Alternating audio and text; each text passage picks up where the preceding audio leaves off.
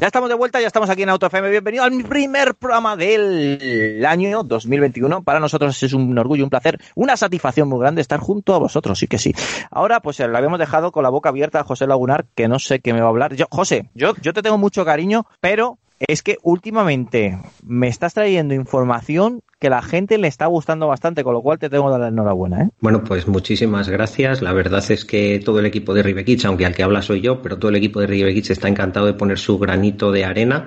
Ayer eh, se presentaron los datos provisionales de fallecidos de las carreteras de 2020, ¿no? Sí, pero ojo, se presentaron primero datos provisionales, los presentó el ministro Grande Marlasca, y, y solo de accidentes y de fallecidos en carretera, no en ciudades, ¿vale? Este año ha sido un año muy raro muy raro, todos lo sabemos, este año pasado con el coronavirus. Y ha sido la primera vez en la historia que se ha bajado de mil fallecidos en las carreteras. En concreto, lo que ha presentado la DGT son 797 accidentes mortales con 870 fallecidos y 3.463 heridos graves que requieren ingreso hospitalario. Pero ojo, son datos provisionales que luego puede venir el Instituto Nacional de Estadística dentro de un año y aumentar un poquito esta cifra. Ajá.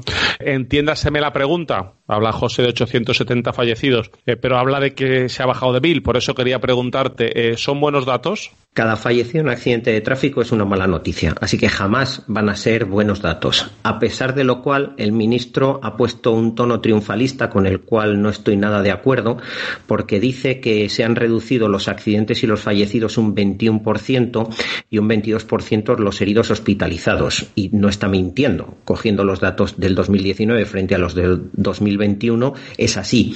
Pero es que un solo fallecido en accidente de tráfico en las carreteras y más con la reducción de desplazamientos que ha habido, pues ya me parece una derrota absoluta de la sociedad. Lo que pasa es que también se ha reducido mucho la, movilidad, ¿no? Claro, precisamente porque se ha reducido la movilidad no tiene sentido. Eh, la propia Dirección General de Tráfico ha declarado una reducción en los desplazamientos de largo recorrido del 25%. Claro, si tú reduces, bueno, declaras que reduces un 25% los desplazamientos por todo el confinamiento que todos nuestros oyentes conocen y luego solo reduces las, los fallecidos un 21%, pues creo que es blanco y en botella. Pero si realmente analizáramos los datos de las reducciones de desplazamiento, mucho me temo que sacaríamos los colores a la DGT, porque ese 25% que ha declarado no casa con eh, cuando teníamos el primer confinamiento, que la Dirección General de Tráfico nos decía cada día cuánto habían reducido los desplazamientos y nos encontrábamos con muchos fines de semana con reducciones de desplazamientos de hasta un 82%. Así que bueno, vamos a creernos estas cifras porque que nos las tenemos que creer porque nos las ha dicho el ministro, pero realmente este año ha sido muy malo eh, con todo lo que ha pasado en cuanto a accidentes de tráfico. ¿Y el descenso en la siniestralidad es general o depende del tipo de vía?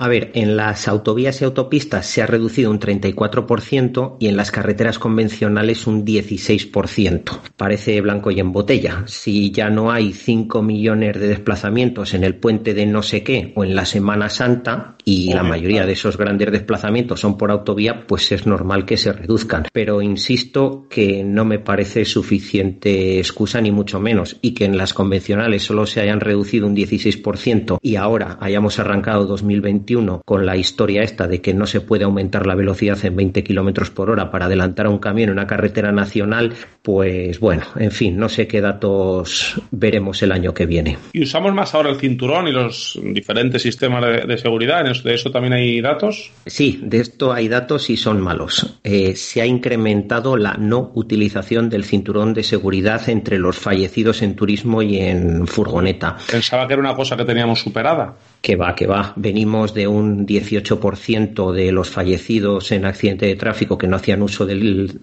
cinturón de seguridad y esto ha aumentado en 2020. La parte buena, los moteros, que a pesar de que somos el usuario más vulnerable o de los usuarios más vulnerables de la vía, que tenemos que lidiar con los guardarraíles, etcétera, etcétera, etcétera, sí que se ha aumentado el uso del casco en las motocicletas que han tenido un accidente. Pero luego llega un guardarraíl, nos hace un cuchillo y, en fin, un pan con unas tortas, pero bueno. Efectivamente.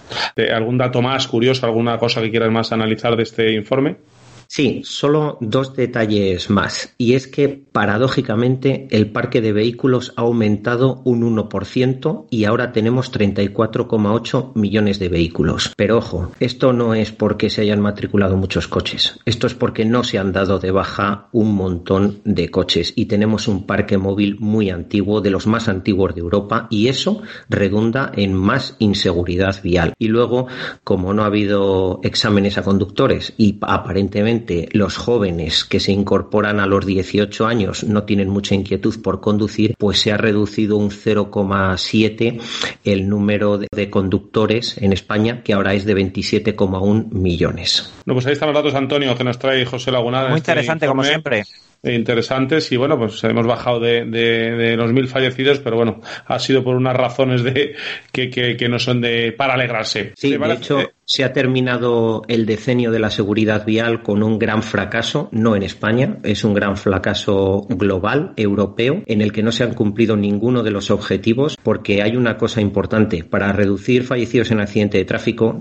además de reducir la velocidad, o la ponen a cero, o siempre que hay velocidad hay energía cinética y sobre todo seguimos sin hacer una investigación técnica independiente de los accidentes de tráfico. Y si tú no investigas técnicamente un problema, jamás vas a conocer la causa. Pues muchas gracias, José Lagunar. Gracias a vosotros. Un abrazo, fuerte para vosotros y para todos nuestros oyentes. Saludable 2021. Ojalá.